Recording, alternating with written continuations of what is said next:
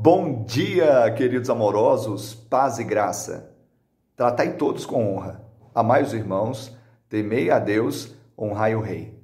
1 Pedro 2,17 Sabe, o cristianismo não é uma teologia abstrata desligada da vida. Ao contrário, traz implicações práticas que influenciam nosso comportamento diário. Mas há cristãos que depositam toda a sua confiança numa militância político-partidária e muitas vezes resistem à autoridade.